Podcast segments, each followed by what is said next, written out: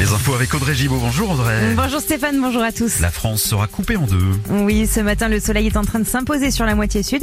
Plus au nord, c'est assez couvert, mais les éclaircies vont percer dans la journée, sauf sur le Grand Est où les averses devraient résister. Météo France prévoit aussi des coups de tonnerre localement. Côté température ce mardi, comptez 13 degrés à Nancy. Il fera 15 à Deauville, 17 à Paris, 20 à Montélimar, jusqu'à 22 à Castres. Les mots ont été lâchés hier. Moscou parle d'un risque réel de troisième guerre mondiale. Par son ministre des Affaires étrangères, la Russie accuse Volodymyr Zelensky de jouer un rôle, de ne pas réellement négocier pour la paix.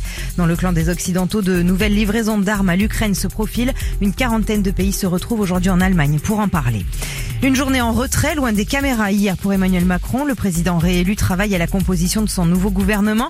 Il cherche aussi son premier ministre. Aucune annonce n'est prévue avant la semaine prochaine.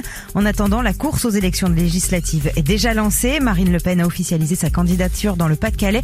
À gauche, la France insoumise et le Parti socialiste entament demain les discussions pour une éventuelle alliance lors du scrutin du mois de juin. Dans l'actualité aussi, après la fusillade sur le pont Neuf à Paris dimanche soir, le policier qui a tiré a été placé en garde à vue. Hier, il est entendu dans le cadre d'une enquête pour violence volontaire ayant entraîné la mort sans intention de la donner. La question est de savoir euh, dans quelle mesure il y avait légitime défense. Deux personnes ont été tuées dimanche soir en plein cœur de la capitale. Elles auraient refusé de se soumettre à un contrôle.